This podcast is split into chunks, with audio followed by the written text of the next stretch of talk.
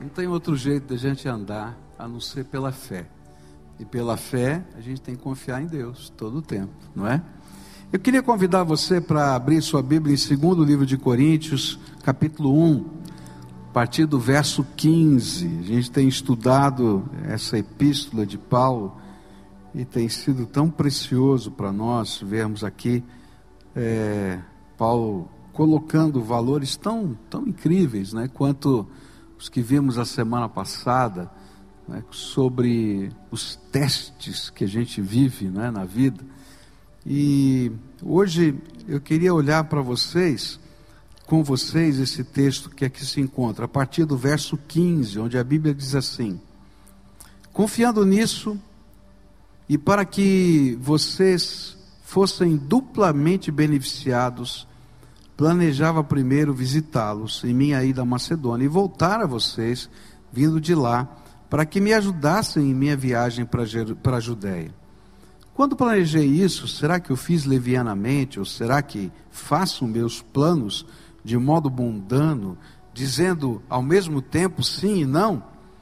Todavia, como Deus é fiel, nossa mensagem a vocês não é sim e não Pois o Filho de Deus, Jesus Cristo, pregado entre vocês por mim e também por Silvano e Timóteo, não foi sim e não, mas nele sempre houve sim.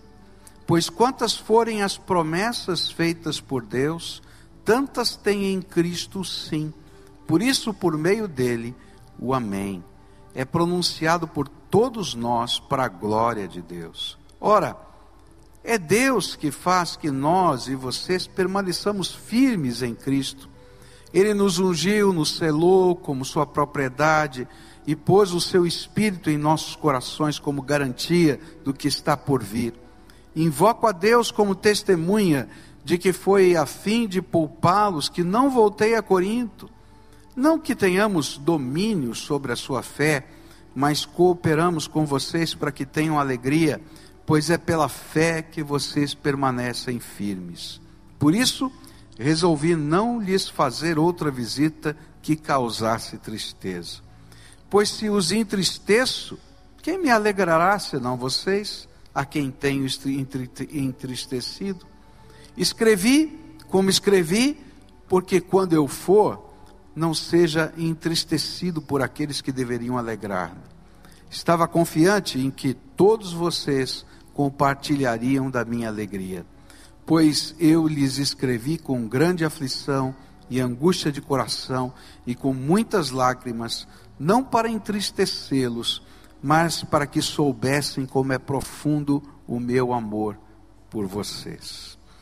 Pai querido, nesta manhã, quando comemoramos o dia do pastor e olhamos para um texto em que Paulo se expõe tão profundamente como pastor, que o Senhor esteja a abrir a nossa visão, o nosso entendimento, o nosso coração, para entender as tuas perspectivas diante das missões que o Senhor coloca para nós. Dá-nos a tua direção, é aquilo que oramos em nome de Jesus. Amém e amém. Hoje, nessa data que os batistas comemoram o dia do pastor, Deus me permitiu, né, eu acho que é um privilégio, nesse estudo sequencial que a gente faz das Escrituras, e estamos fazendo agora em 2 Coríntios, trabalhar o texto em que Paulo descreve algumas perspectivas que norteiam a missão pastoral. Ele está dando explicações, ele está sendo cobrado de algumas explicações. E ele está explicando por que, que ele agiu da maneira como agiu como pastor. E é importante lembrar o contexto outra vez. Tem um grupo de líderes de origem judaica que haviam chegado em Corinto e estavam questionando o apostolado e a própria missão de Paulo. Mas aqui, em uma. É, Paulo está se detendo a uma acusação específica. É que eles estavam dizendo que Paulo era mentiroso. Negócio complicado. Não é? E eles estavam dizendo o seguinte: olha, Paulo é mentiroso, porque ele prometeu, lá na primeira carta de Coríntios, que ele iria passaria por aqui quando ele fosse a Macedônia. Isso se encontra em 1 Coríntios 16, versos 5, 6 e 7, onde diz assim: Depois de passar pela Macedônia, irei visitá-los, já que passarei por lá. Talvez eu permaneça com vocês durante algum tempo, ou até mesmo passe o inverno com vocês, para que me ajudem na viagem aonde quer que eu vá. E desta vez não quero apenas vê-los e fazer uma visita de passagem. Espero ficar algum tempo com vocês, se o Senhor permitir. E ele falou isso, ele foi à Macedônia, não passou nem na ida e nem na volta. E ao contrário disso, ele escreveu uma carta, que a gente não tem essa carta, tá? que é chamada pelos teólogos de carta dura, onde ele repreende a igreja fortemente, a gente só tem alguns trechos dela, tá? repreende fortemente assim, por causa de alguns pecados que estavam acontecendo naquela igreja. E ele manda então os seus portadores levarem a mensagem e pastorearem a igreja. E quando isso aconteceu, esses homens que estavam ali disseram: está vendo? Ele, além de tudo, ele é mentiroso. A prova é que ele não veio. E aquilo que ele ensinou a respeito do evangelho também é mentira, porque você não pode confiar no mentiroso. E aí colocou em dúvida toda a pregação que Paulo tinha feito. Então, esse é o contexto. Se a gente não sabe o contexto, parece esquisito esse texto. A gente olha, o que, que ele está falando? Sim, não, não sei o quê, o que, que é isso? Né? É, por que, que em Cristo a gente tem o sim? Como é que funciona? Aí fica um pouquinho mais claro. E aí então Paulo começa a descrever as perspectivas em que ele faz a obra de Deus. Como é que um pastor como é que um servo de Deus, como é que um ministro do Evangelho, como é que uma pessoa que tem compromissos com o Senhor deve se portar? Como é que ela, ele deve trabalhar nesse processo de viver a sua fé e transmitir a sua fé? E eu vou começar olhando para a primeira perspectiva. E a primeira perspectiva eu vou chamar da perspectiva da aparência do mal.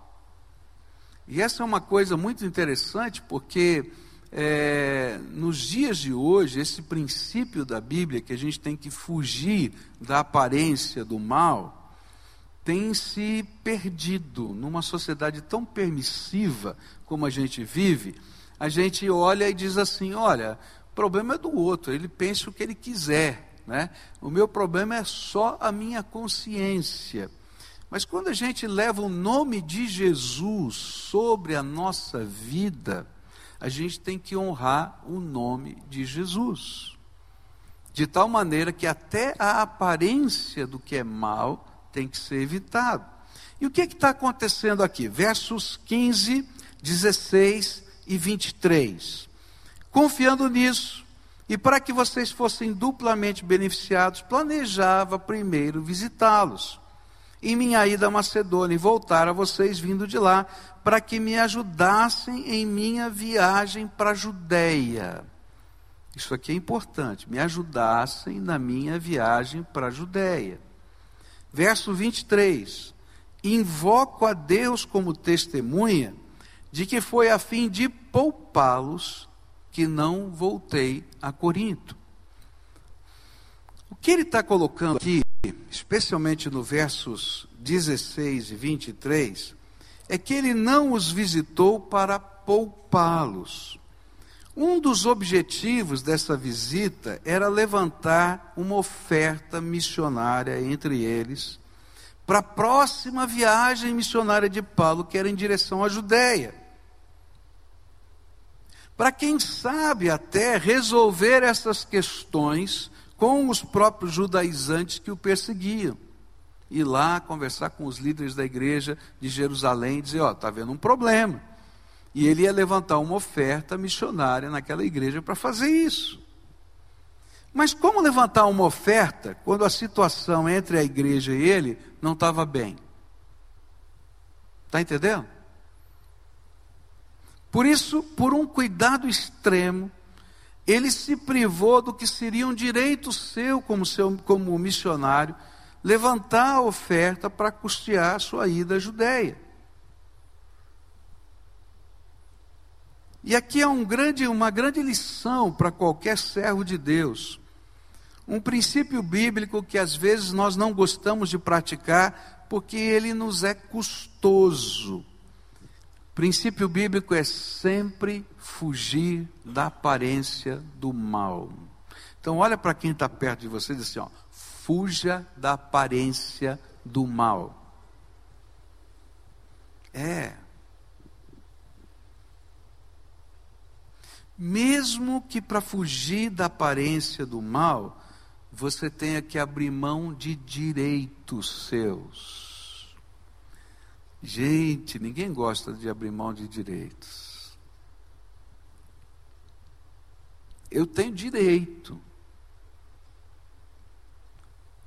A Bíblia fala sobre como é que é sustentada a obra missionária.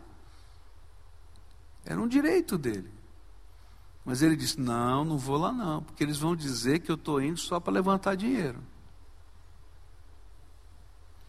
E a gente faz isso, quando a gente abre mão dos nossos direitos, a gente faz isso para que o nome do Senhor seja glorificado. A palavra de Deus em 1 Tessalonicenses 5, 22 diz assim: Abstende-vos de toda a aparência do mal. Toda a aparência do mal. Paulo não desejava voltar a Coríntio para pedir nada. Ele queria ir lá para ser recebido como o fundador da igreja, como o pastor da igreja, como aquele que durante um ano e meio é, evangelizou, batizou todas aquelas pessoas que estavam lá. Ele não queria ir lá para que as pessoas que ele tinha tanto apreço achassem que ele era um mercenário, que estava lá para receber dinheiro. Mesmo porque, quando a gente lê aqui, ele vai dizer várias vezes em Coríntios, 2 Coríntios, que é, quando ele esteve lá, ele trabalhou ele, era, ele fazia tendas, ele vendia tendas, fazia é, lonas, não é? Para os shoppings da época, que eram assim, para as feiras livres da, é, da época, até o dia que a igreja da Macedônia mandou o sustento dele. Aí ele ficou sendo sustentado pela igreja de Macedônia, ficou um ano e meio lá, e esses irmãos nunca investiram na vida dele. E ainda agora estamos dizendo que ele era interesseiro, porque ele tinha levantado uma oferta para mandar os pobres de Jerusalém. E agora ele ia voltar para levantar outra oferta. Deu para entender? E aí Paulo diz assim: Eu decidi não ir. E sabe por que eu decidi não ir?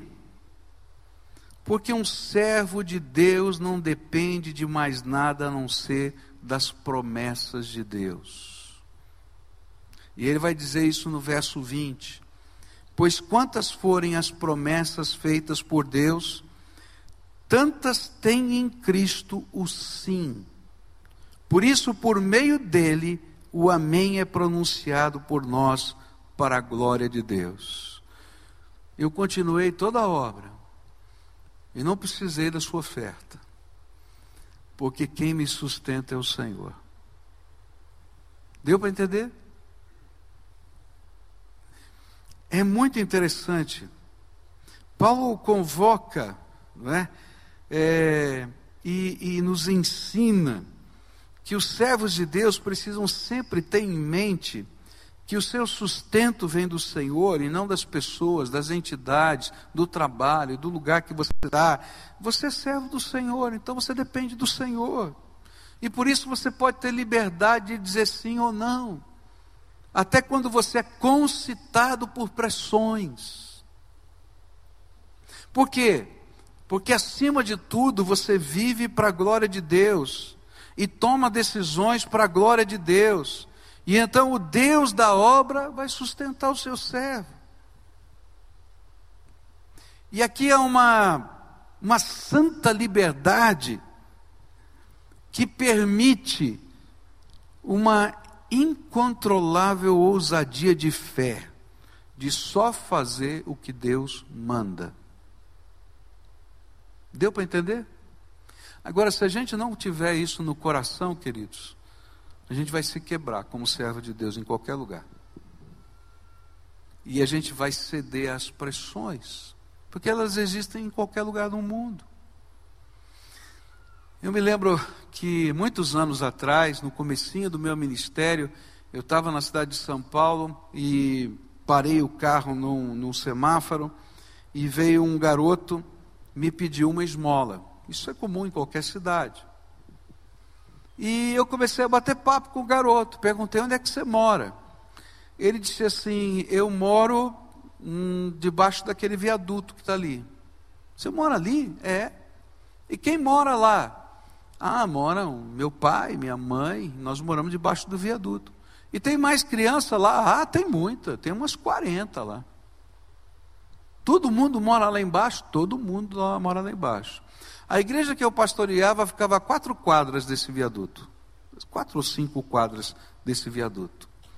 E eu fui embora, naturalmente, mas sabe quando Deus vai trabalhando no coração da gente, aquela criança falando que morava debaixo do, viaduto, que não estudava, não é que tinha que levar dinheiro para casa, que não tinha o que comer, aquilo não saía da minha cabeça, não saía da minha cabeça.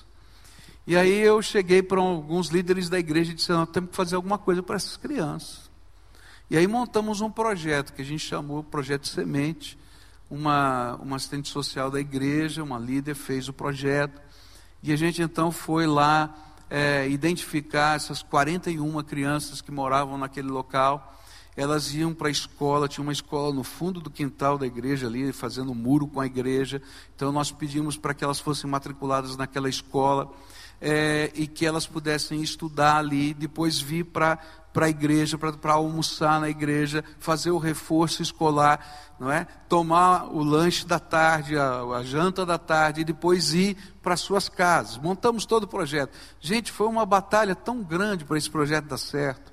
Primeiro a escola não queria receber as 41 crianças porque era muito difícil para a escola receber por causa do perfil social e tal.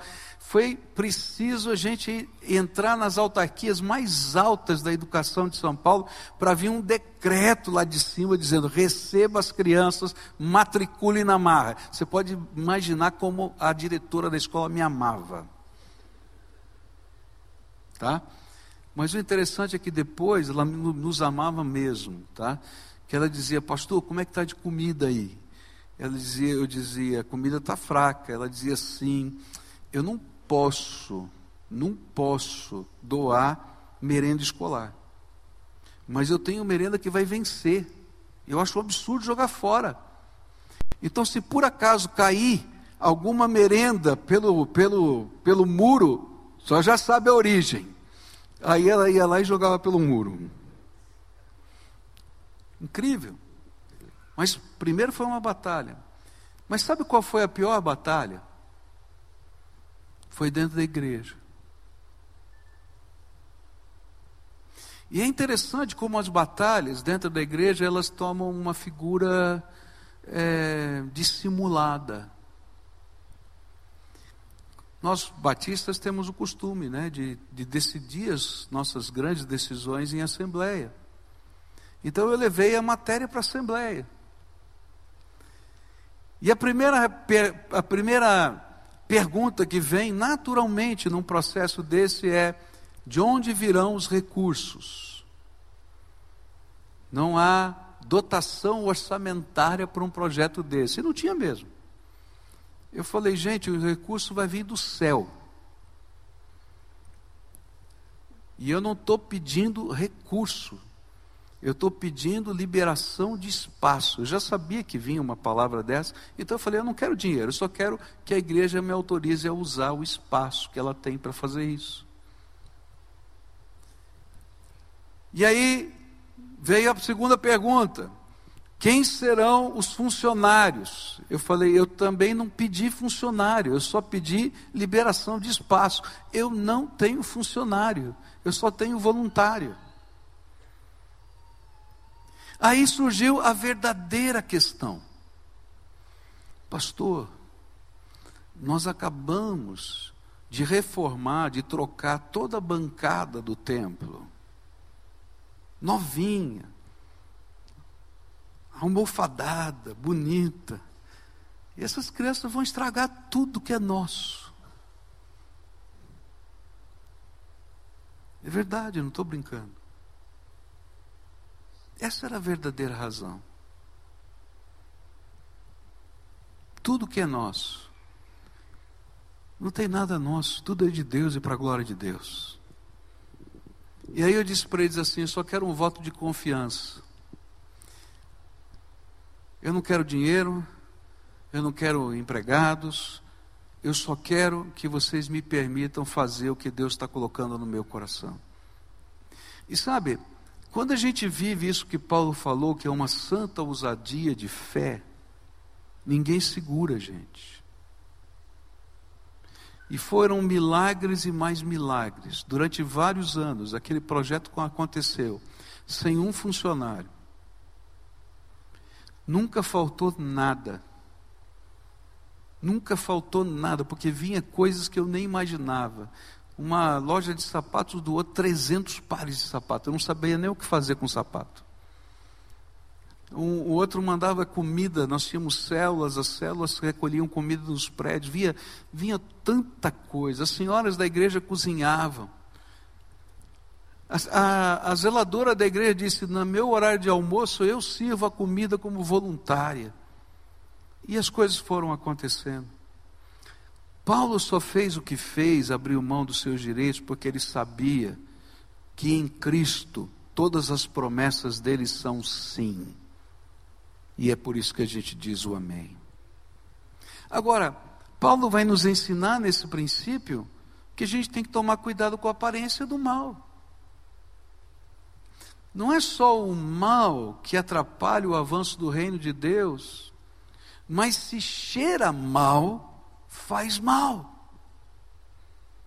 Então você tem que tomar cuidado com a maneira como você fala, você tem que tomar cuidado como as pessoas estão vendo você nos seus relacionamentos. Você tem que tomar alguns cuidados na sua postura, nos seus gestos, nas suas brincadeiras. Ah, mas eu não fiz nada de errado. Mas sabe, o nome de Jesus pode ser envergonhado por alguma coisa. E queridos, quando depois que saiu a fofoca, para você desfazer é muito complicado. E Paulo está dizendo para a gente: olha, eu não fui. e eu quero dizer para você porque eu não fui. Porque a intenção era levantar uma oferta também. E como é que vocês iam receber essa questão? A segunda coisa que eu queria deixar com vocês antes da gente encerrar Está nos versículos 1, 2 e 3 do capítulo 2 de 2 Coríntios. Por isso resolvi não lhes fazer outra visita que causasse tristeza, pois se os entristeço, quem me alegrará senão vocês, a quem tenho entristecido? Escrevi como escrevi, para que quando eu for, não seja entristecido por aqueles que deveriam alegrar-me, e estava confiante em que todos vocês compartilhariam da minha alegria. A segunda perspectiva, ele fala de emoção. Ele vai falar de tristeza e alegria. E aqui Paulo está dizendo o seguinte: olha, a minha missão não visa trazer tristeza, nem ser entristecido. O meu objetivo pastoral é levar sempre a vocês uma dupla bênção. Confiando nisso, e para que vocês fossem duplamente abençoados ou beneficiados, planejava visitá-los. Por isso, como servos de Deus, ora falamos e ora nos calamos. E é interessante esse papel de ser servo de Deus e aprender a hora de falar e a hora de ficar calado. Eu me lembro de uma vez que eu fui a atender uma família, onde um dos filhos é, tinha perdido o papai e a família era testemunha de Jeová. Eu não sei se vocês sabem, mas os testemunhas de Jeová têm uma postura completamente diferente, inclusive tem uma própria tradução da Bíblia diferente, não é? e, e não nos consideram, e nem nós os consideramos é, cristãos, vamos dizer assim, na essência da palavra, porque o testemunho de Jeová não crê que Jesus é o Filho encarnado de Deus, ou seja, o Deus que se fez carne. Ele não crê no nascimento virginal nesse sentido. Tá? Então, é um dos princípios, a trindade divina é um dos princípios elementares do cristianismo, então é difícil a gente dizer que é cristianismo. Todavia, eles têm lá os seus costumes, os seus ritos, e eu fui para aquele funeral, né? fui para atender. E naquele momento eu senti o constrangimento da família. Pastor veio aqui e agora? Primeira coisa que eu disse, eu não vim aqui para falar nada. E de fato eu não falei. Eu só vim aqui para abraçar e para amar. Há tempo de falar e há tempo de se calar. E depois do funeral, a igreja fez uma refeição completa para toda a família e mandou entregar na casa deles. A nossa palavra não foi em expressões verbais, foram em atos de amor. E até hoje, aquela família lembra da comida que chegou lá. O que Paulo está ensinando para a gente é que, como servos de Deus, a gente vai ter que aprender a discernir na vida os aspectos emocionais. A gente não está aqui para gerar tristeza, constrangimento, a gente está aqui para abençoar e trazer alegria. Meu ministério é para levar uma bênção do Senhor. Por isso há tempo de falar e há tempo para se calar. Vai haver tempo de visitar e há tempo para deixar a palavra fazer o efeito no coração. E quando nós ultrapassamos esses limites, nós sofremos e fazemos os outros sofrerem. E essa é uma questão que às vezes pega pesado no meio da família. Eu me lembro de um, de um irmão recém-convertido que disse para mim uma vez o seguinte: Eu não vou mais almoçar na casa da minha sogra. E eu perguntei por quê? No domingo, geralmente ele almoçava na casa da sogra. Ah, porque eles bebem lá.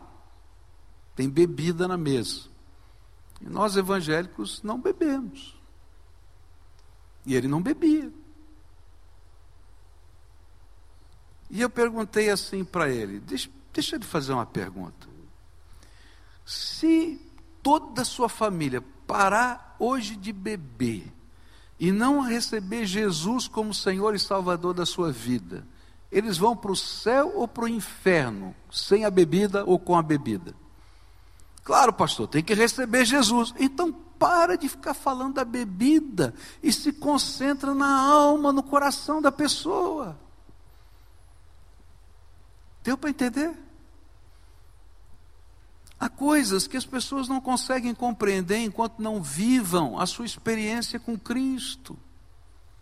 Enquanto os valores do reino de Deus sejam os valores do seu coração. Se não forem, não tem sentido algumas coisas para eles. Então, o que é mais importante é que o essencial continue sendo essencial e que a gente não se prenda no periférico, no momento que a gente está vivendo. Agora, vai haver momento que a gente vai ter que sentar e conversar. Escuta. A Bíblia ensina assim, assim, assim. Você é temente a Deus, você tem um compromisso com Jesus. Então, viva dessa maneira. Mas há momentos que a gente tem que ficar calado. Não porque a gente concorde com o que está acontecendo, mas porque a gente entende que o essencial vem primeiro. Eu não estou dizendo que a gente tem que afagar o pecado, aplaudir o pecado, não entenda errado o que eu estou dizendo. Eu estou dizendo que a gente tem que amar o pecador, odiar o pecado, mas de tal maneira que o amor ao pecador seja o constrangimento da alma. Conseguem entender? E Paulo está ensinando isso para a gente. Ele disse assim: para que, que eu vou aí? Se eu levantar a oferta, vocês vão dizer que eu sou mercenário. Se eu for aí, depois do que eu já coloquei para vocês, das coisas que eu acho que vocês, como servos de Deus, têm que fazer, vocês estão dizendo que eu estou forçando a barra.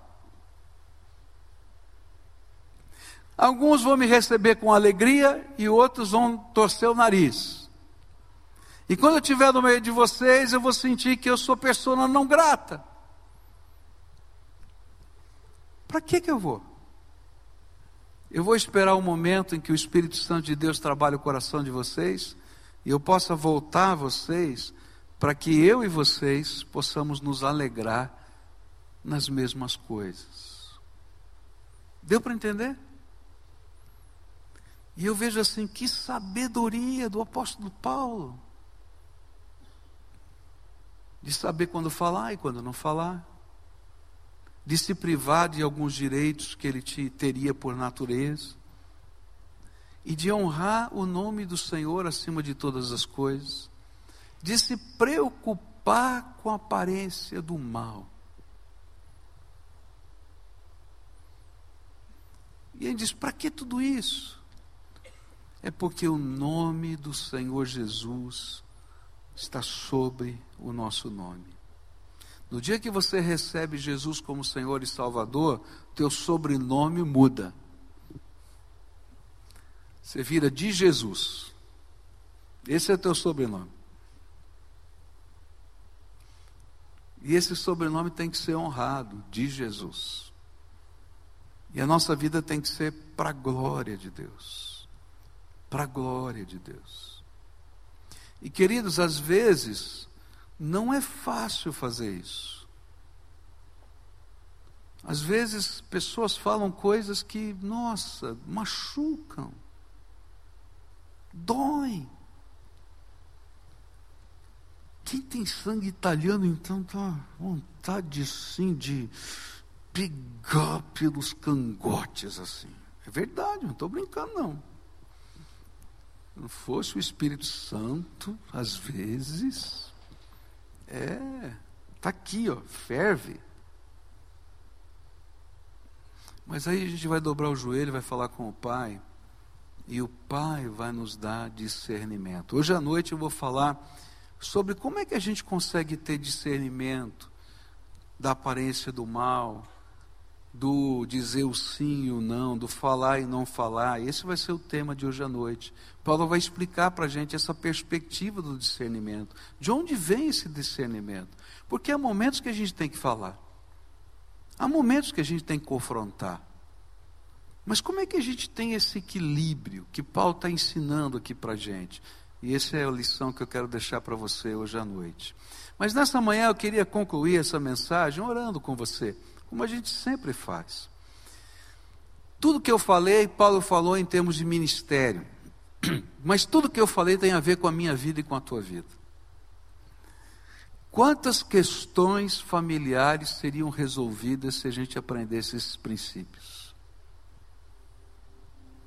Eu já vi tanta briga de família por causa de besteira.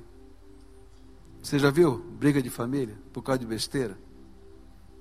Se a gente aprendesse esses princípios aqui. Eu já vi tanto pai e filho, filho e pai brigado por causa de coisas como essa.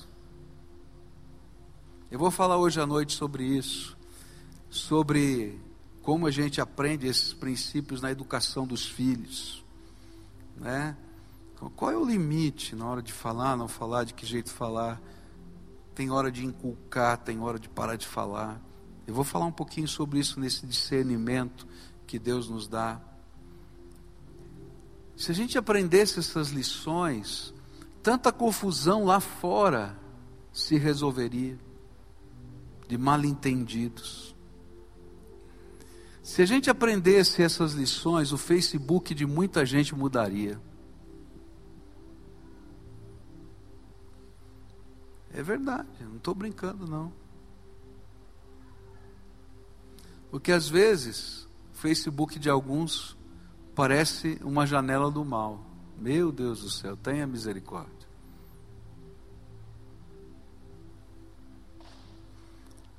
Não, não tem o um mal, mas insinua. Está entendendo? E se a gente aprende essas coisas, a gente se livra de tanta confusão, porque é sabedoria de Deus para a nossa vida. Então, nessa hora, eu queria que você curvasse a sua fronte e conversasse com o Senhor. O que é que o Espírito Santo ministrou na tua vida hoje? O que é que você aprendeu que tem a ver com você, não com o vizinho, não com teu irmão, não com teu pai, porque essa é uma grande tentação, a gente transferir a lição para o outro. Então traz para você, Senhor, algumas condutas minhas, algumas palavras no particular.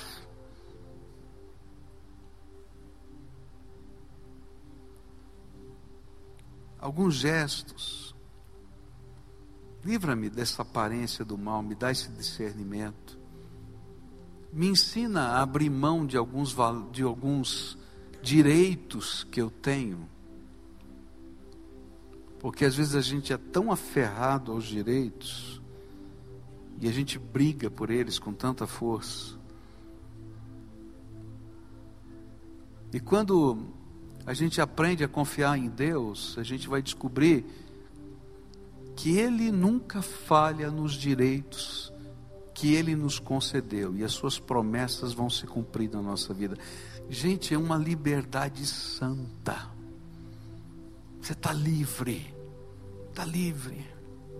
É o Senhor que cuida de mim, é o Senhor que julga a minha vida, é o Senhor que me sustenta. Então eu tenho uma ousadia santa. Senhor, ouça a oração do teu povo que aqui está e ministra sobre o nosso coração. De alguma maneira, todos nós somos servos do Senhor, ministros do Senhor.